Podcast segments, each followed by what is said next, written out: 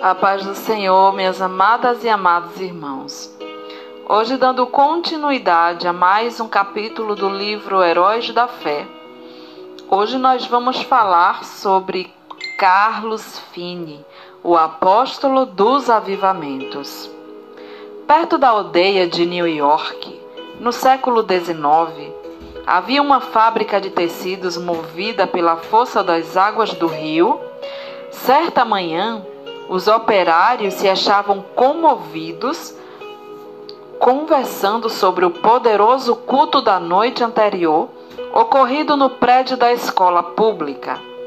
Não muito depois de começar, o ruído das máquinas, o pregador, um alto e atlético, entrou na fábrica.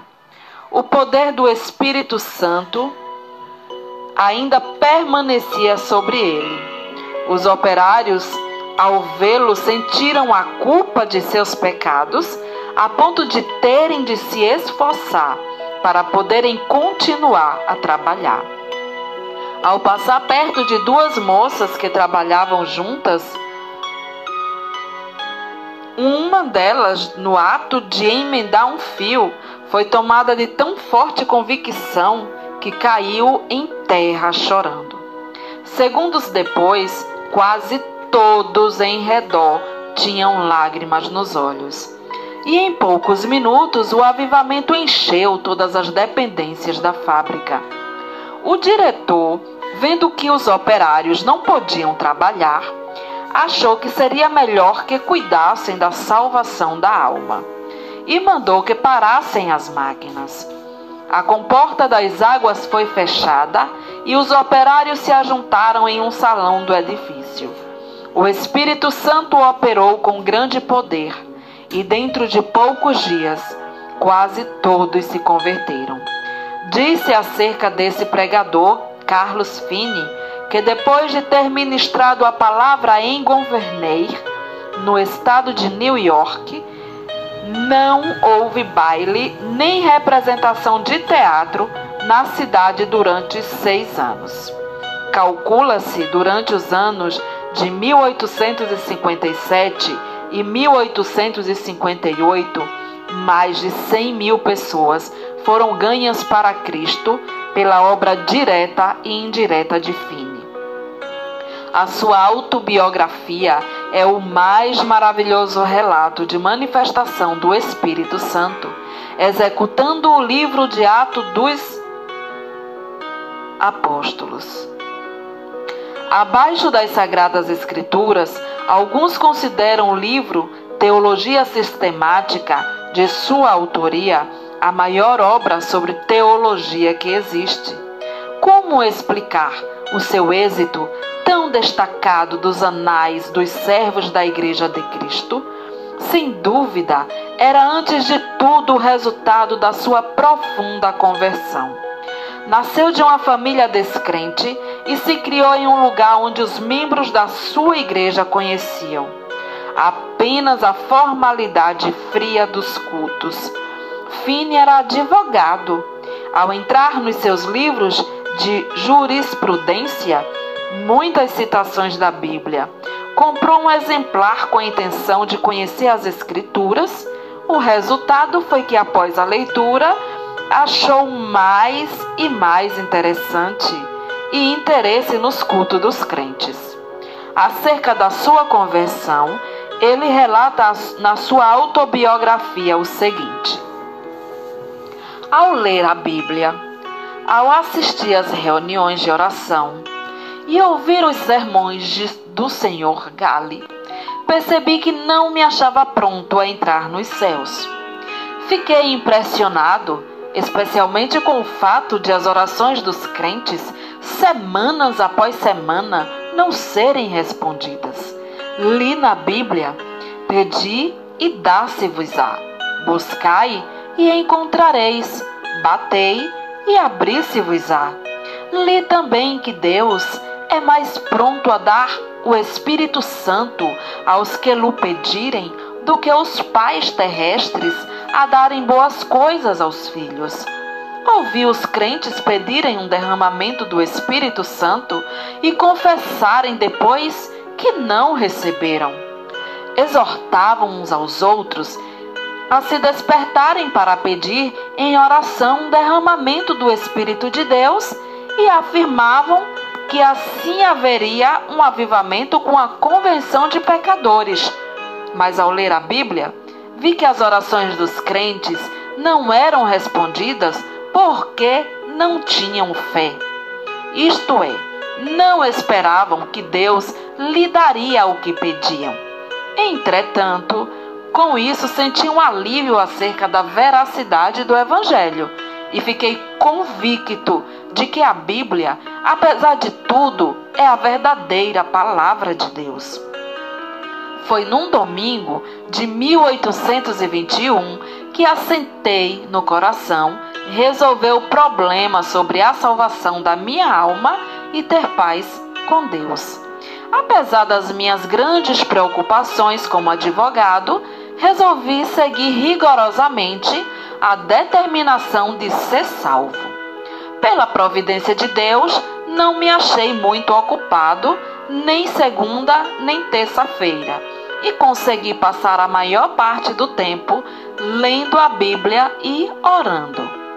Mas ao encarar a situação resolutamente, achei-me sem coragem para orar sem tapar o buraco da fechadura.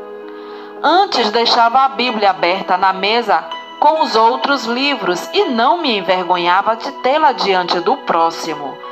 Mas então, se entrasse alguém, eu colocaria um livro aberto sobre a Bíblia para escondê-la. Durante a segunda e a terça-feira, a minha convicção aumentou, mas parecia que o coração se havia endurecido. Eu não podia chorar e nem orar terça-feira à noite, senti-me muito nervoso e parecia-me estar perto da morte.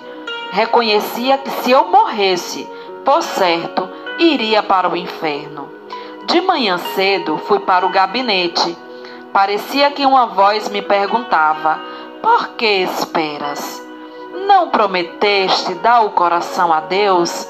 O que experimentas fazer?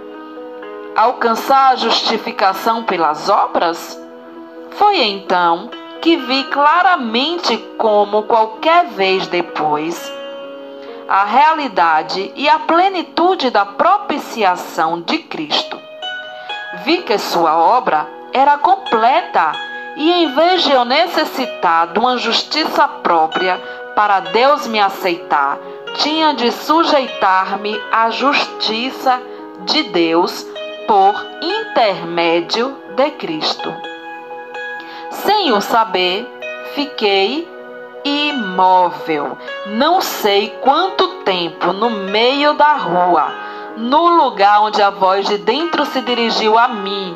Então me veio a pergunta: aceitá-los-ás agora, hoje? Repliquei: aceitá-lo-ei hoje ou me esforçarei para isso até morrer. Em vez de ir ao gabinete, voltei para entrar na floresta, onde podia derramar a alma sem alguém me ver e nem me ouvir. Porém, o meu orgulho continuava a se manifestar. Passei por cima de um alto e andei furtivamente atrás de uma cerca, para que ninguém me visse e pensasse que ia orar. Penetrei dentro da mata, cerca de meio quilômetro, onde achei um lugar mais escondido entre algumas árvores caídas. Ao entrar, disse a mim mesmo: Entregarei o coração a Deus, ou então não sairei daqui. Mas ao tentar orar, o coração não queria. Pensara que uma vez sozinho, onde ninguém pudesse ouvir-me, podia orar livremente. Porém, ao experimentar fazê-lo, achei-me sem coisa alguma a dizer a Deus. Toda vez que tentava orar, parecia-me ouvir alguém chegando. Por fim, achei-me quase em desespero. O coração estava morto para com Deus e não queria orar. Então reprovei-me a mim mesmo, por ter me comprometido a entregar o coração a Deus antes de sair da mata. Comecei a pensar que Deus já me tivesse abandonado. Achei-me tomado de uma fraqueza demasiadamente grande para ficar de joelhos. Foi justamente nessa altura que pensei novamente que ouvi alguém se aproximando e abri os olhos para ver. Logo foi-me revelado que o orgulho do meu coração era a barreira entre mim e a minha salvação. Fui vencido pela convicção do grande pecado de eu envergonhar-me se alguém me encontrasse de joelhos perante Deus e bradei em alta voz que não abandonaria o lugar, nem que todos os homens da terra e todos os demônios do inferno me cercassem. Gritei: Ora, um vil pecador como eu, de joelhos perante o grande e santo Deus, confesso-lhe os pecados e me envergonho dele perante o próximo. Pecador também, porque me encontro de joelhos para achar paz com o meu Deus ofendido. O pecado parecia-me horrendo, infinito. Fiquei quebrantado até o pó perante o Senhor.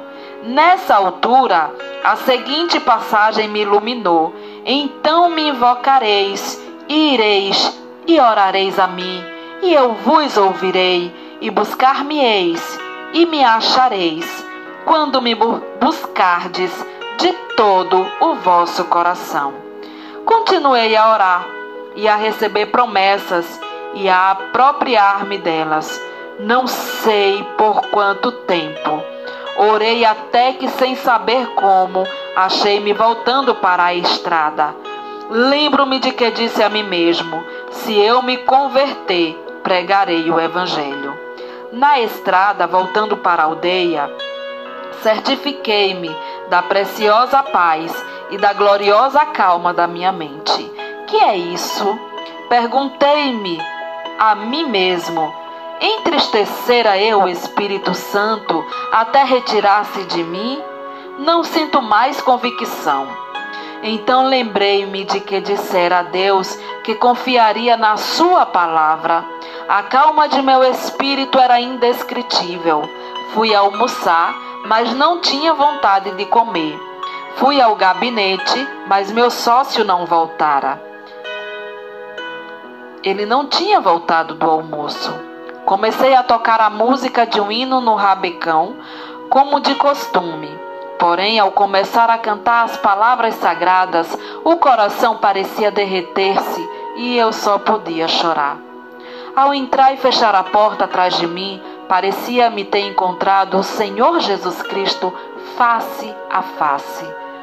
Não me entrou na mente, na ocasião, nem por algum tempo depois, que era apenas uma concepção mental. Ao contrário, parecia-me que eu encontrara como encontro qualquer pessoa. Ele não disse coisa alguma, mas olhou para mim de tal forma que fiquei quebrantado e prostrado aos seus pés. Isso para mim foi depois uma experiência extraordinária, porque parecia-me uma realidade, como se ele mesmo ficasse em pé perante mim e eu me prostrasse aos seus pés e lhe derramasse a minha alma. Chorei alto e fiz tanta confissão quanto foi possível em soluços. Parecia-me que lavava os seus pés com as minhas lágrimas, contudo, sem sentir ter tocado na sua pessoa. Ao virar-me para me sentar, recebi o poderoso batismo com o Espírito Santo, sem o esperar, sem mesmo saber que havia tal para mim. O Espírito Santo desceu de tal maneira que parecia encher-me corpo e alma. Senti o corpo uma onda elétrica que me traspassava repetidamente. De fato, parecia-me como ondas de amor liquefeito, porque não sei outra maneira de descrever isso. Parecia o próprio fôlego de Deus. Não existem palavras para descrever o maravilhoso amor derramado no meu coração. Chorei de tanto gozo e amor que senti. Acho melhor dizer que exprimi, chorando em alta voz, as inundações indizíveis do meu coração.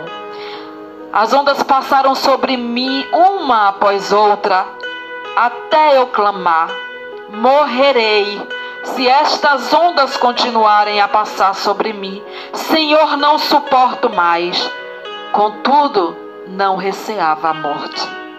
Não sei por quanto tempo esse batismo continuou a passar sobre mim por todo o meu ser, mas sei que já era noite quando o dirigente do coro veio ao gabinete para me visitar. Encontrou-me nesse estado de choro aos gritos e perguntou: Senhor Fini, que tem? Por algum tempo não pude responder. Então ele perguntou mais: Está sentindo alguma dor? Com dificuldade respondi: Não, mas sinto-me demasiado feliz para viver. Saiu e daí a pouco voltou acompanhado por um ancião da igreja. Esse ancião sempre foi um homem de espírito ponderado e quase nunca ria. Ele, ao entrar, encontrou-me no mesmo estado, mais ou menos como quando o rapaz o foi chamar. Queria saber o que eu sentia e eu comecei a lhe explicar, mas em vez de responder-me, foi tomado de um riso espasmódico Parecia impossível evitar o riso que procedia do fundo do seu coração. Nessa altura, entrou certo rapaz que começara a frequentar os cultos da igreja. Presenciou tudo por alguns momentos, até cair ao chão em grande angústia de alma, clamando: Orem por mim. O ancião da igreja e o outro crente oraram, e depois Fine também orou. Logo após, todos se sentiram, se retiraram, deixando Fini sozinho. Ao deitar-me para dormir, adormeci, mas logo acordei, por causa do amor que me transbordava o coração. Isso aconteceu repetidas vezes durante a noite. Sobre isso, ele escreveu depois. Quando me acordei de manhã, a luz do sol penetrava no quarto. Faltam-me palavras para exprimir os meus sentimentos. Ao ver a luz do sol no mesmo instante, o batismo do dia anterior voltou sobre mim. Ajoelhei-me ao lado da cama e chorei pelo gozo que sentia. Passei muito tempo sem poder fazer coisa alguma senão derramar a alma perante Deus. Durante o dia, o povo se ocupava em falar na convenção do advogado. Ao anoitecer, sem qualquer anúncio do culto, ajuntou-se uma multidão no templo. Quando Fine relatou o que Deus fizera na sua alma, muitos foram profundamente tocados. Um sentiu-se tão convicto que voltou a casa sem o chapéu. Certo advogado afirmou: é claro que ele é sincero, mas que enlouqueceu é evidente. Fine falou e orou com grande liberdade. Realizavam-se cultos todas as noites por algum tempo, aos quais assistiam pessoas de todas as classes. Esse grande avivamento espalhou-se para muitos lugares em redor. Fine continuou. Por oito dias, depois da minha convenção, o meu coração permanecia tão cheio que não sentia desejo de comer e nem de dormir. Parecia-me que tinha um manjar para comer que o mundo não conhecia. Não sentia necessidade de alimentar-me nem de dormir. Por fim, cheguei a ver que devia comer como de costume e dormir quando fosse possível. Grande poder acompanhava a palavra de Deus Todos os dias admirava-me ao notar como poucas palavras, dirigidas a uma pessoa, transpassavam-me o coração como uma seta. Não demorei muito em ir visitar meu pai. Ele não era salvo. O único membro da família que fizera profissão de religião, era meu irmão mais novo. Meu pai encontrou-me no portão e me perguntou: Como tem passado, Carlos? Respondi-lhe: Bem, meu pai, tanto no corpo como na alma. Meu pai, o senhor já é idoso, todos os seus filhos estão crescidos e casados, e nunca ouvi alguém orar na sua casa. Ele baixou a cabeça e começou a chorar, dizendo: É verdade, Carlos. Entre e você mesmo ore. Entramos e oramos. Meus pais ficaram comovidos e, não muito depois, converteram-se. Se a minha mãe tinha qualquer esperança antes, ninguém o sabia. Assim, esse advogado, Carlos Fini, perdeu todo o gosto pela sua profissão e se tornou um dos mais famosos pregadores do Evangelho.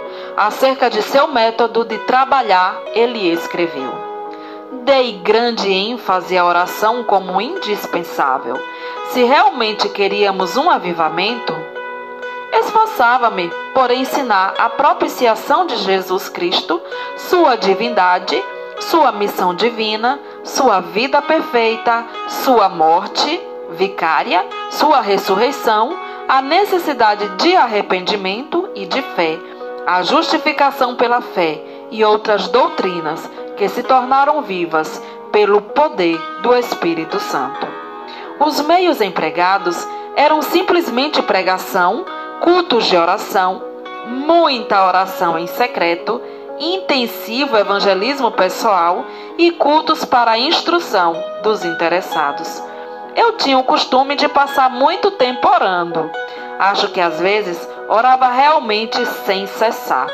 Achei também grande proveito em observar frequentemente dias inteiros de jejum em secreto.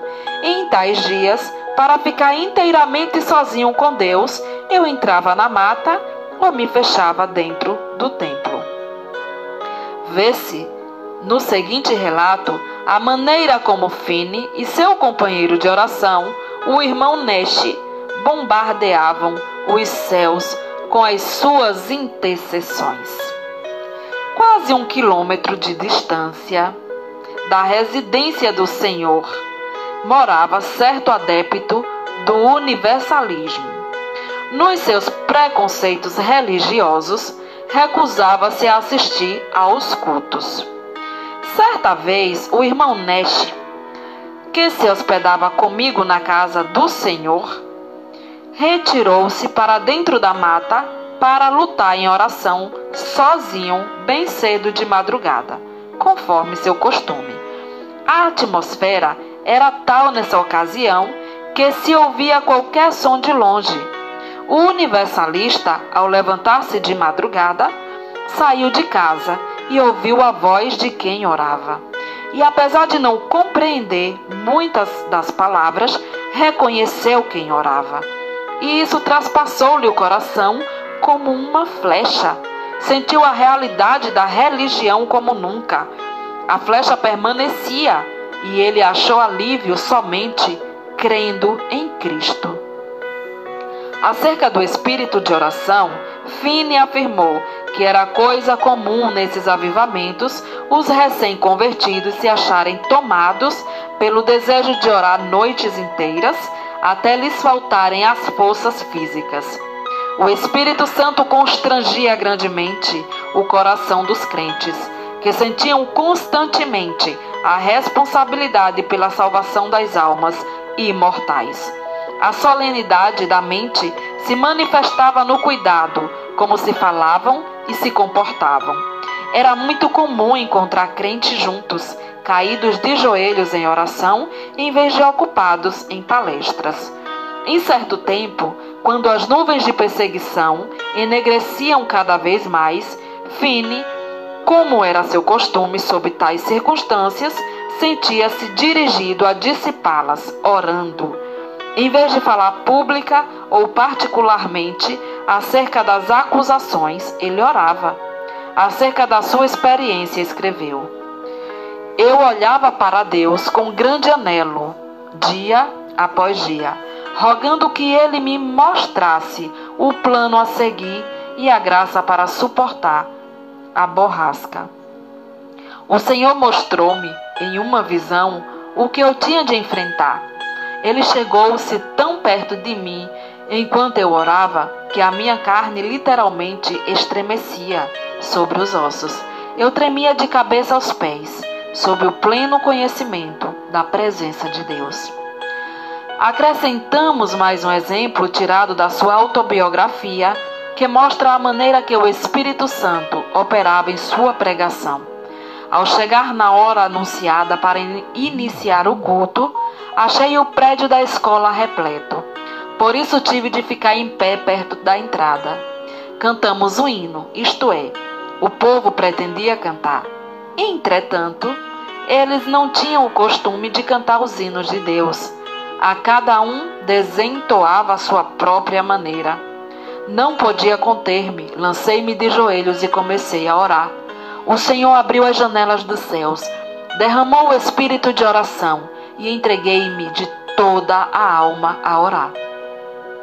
Não escolheram texto, mas logo ao levantar-me dos joelhos eu disse: Levantai-vos, saí deste lugar, porque o Senhor há de destruir a cidade. Acrescentei que havia dois homens, um se chamava Abraão e outro Ló. Contei-lhes como Ló se mudara para Sodoma. O lugar era excessivamente corrupto.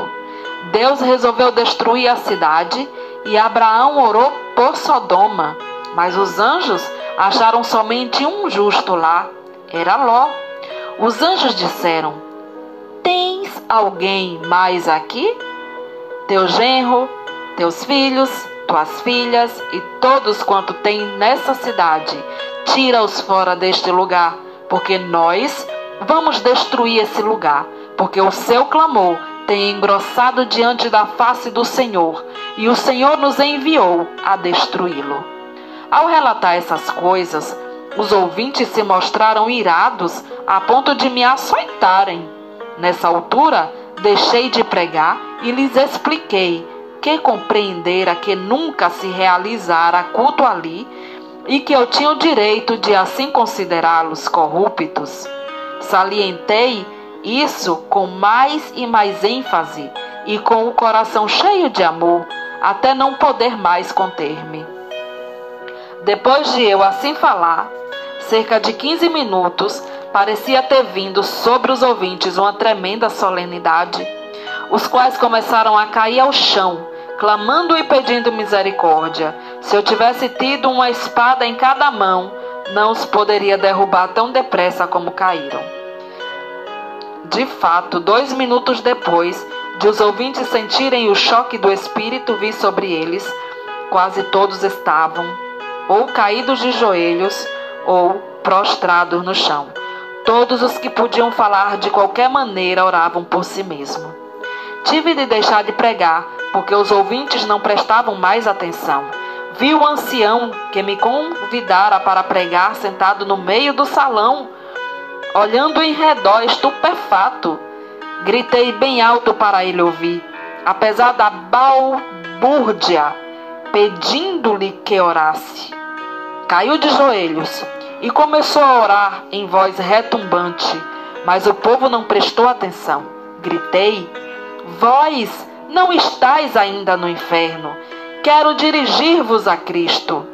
O coração transbordava de gozo ao presenciar tal cena. Quando pude dominar os meus pensamentos e sentimentos, virei-me para um rapaz que estava perto de mim. Consegui atrair a sua atenção e preguei a Cristo em voz bem alta ao seu ouvido. Logo ao olhar para a cruz de Cristo, ele acalmou-se por um pouco e então rompeu em oração pelos outros. Depois fiz o mesmo com um outro, depois com mais outro e continuei assim, tratando com eles até a hora do culto da noite.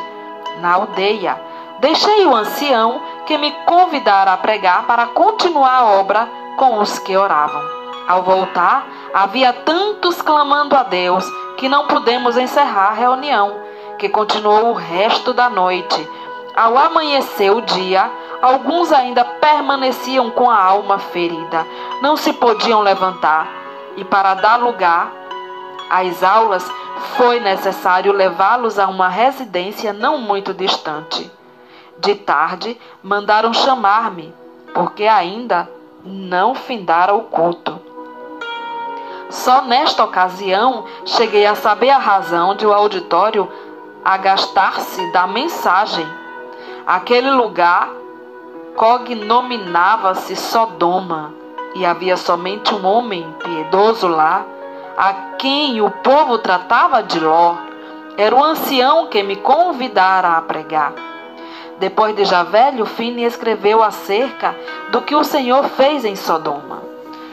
Embora esse avivamento caísse tão repentinamente sobre eles, era tão empolgante ver que as conversões eram profundas e a obra permanente e genuína, nunca ouvi falar em qualquer repercussão desfavorável. Não foi só na América do Norte que Finney viu o Espírito Santo cair e abater os ouvintes em terra. Na Inglaterra, durante os nove meses de evangelização que Finney promoveu lá, multidões também se prostaram enquanto ele pregava. Em certa ocasião, mais de duas mil de uma vez. Alguns pregadores confiam na instrução e ignoram a obra do Espírito Santo. Outros, com razão, rejeitam tal ministério infrutífero e sem graça.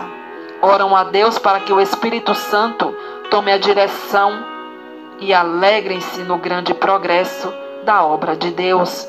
Mas ainda outros, como Fine, dedicam-se a buscar o poder do Espírito Santo sem desprezar a arma de instrução e veem resultados incrivelmente mais vastos. Durante os anos de 1851 a 1866, Finney foi diretor do Oberlin College e ensinou a um total de 20 mil estudantes dava mais ênfase ao coração puro e ao batismo no Espírito Santo do que à preparação do intelecto. O resultado foi que de Oberlin saiu uma corrente contínua de alunos cheios do Espírito Santo. Assim, após o término de uma campanha intensiva de evangelismo e no meio dos seus esforços no colégio, em 1857, Finney via cerca de 50 mil todas as semanas converterem-se a Deus. Os diários de New York às vezes quase não publicavam outras notícias senão do avivamento. Suas lições aos crentes sobre o avivamento foram publicadas primeiro em um jornal e depois em um livro de 445 páginas que se intitulavam Discursos sobre Avivamentos. As primeiras duas edições, de 12 mil exemplares, foram vendidas logo ao cair, saírem do prelo. Outras edições foram impressas em vários idiomas. Uma só editora de Londres republicou 80 mil entre suas obras de circulação mundial. Conta-se as seguintes: sua autobiografia discurso aos crentes e teologia sistemática. Os convertidos no, nos cultos de Fine eram, pela graça, constrangidos a andar de casa em casa para ganhar almas. Ele mesmo se esforçava para preparar o maior número de obreiros em Oberlin College. Mas o desejo que ardia sempre em tudo era o de transmitir a todos o espírito de oração. Pregadores como Abel Carey e Father Neste viajavam com ele, e enquanto ministrava a palavra, eles continuavam prostrados em oração. Vejamos isso nas palavras de Fini. Se eu não tivesse o espírito de oração, não alcançaria coisa alguma. Se por um dia ou por uma hora eu perdesse o espírito de graça e de súplica, não poderia pregar com poder e fruto e nem ganhar almas pessoalmente. Para que alguém não julgue que a obra era superficial, citamos outro escritor.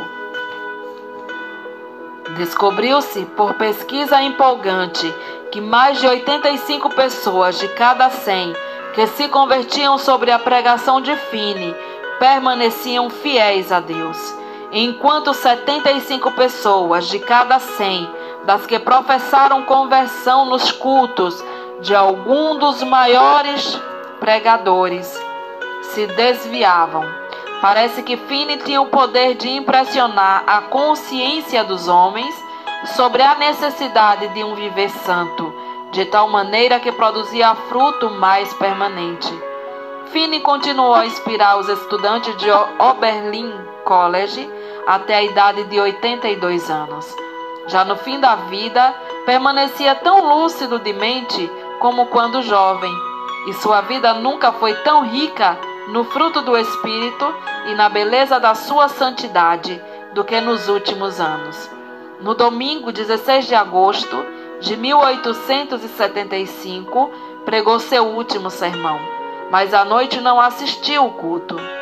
Ao ouvir os crentes cantarem, Jesus saiu até o portão da frente da casa e com estes que tanto amava, cantou na terra pela última vez.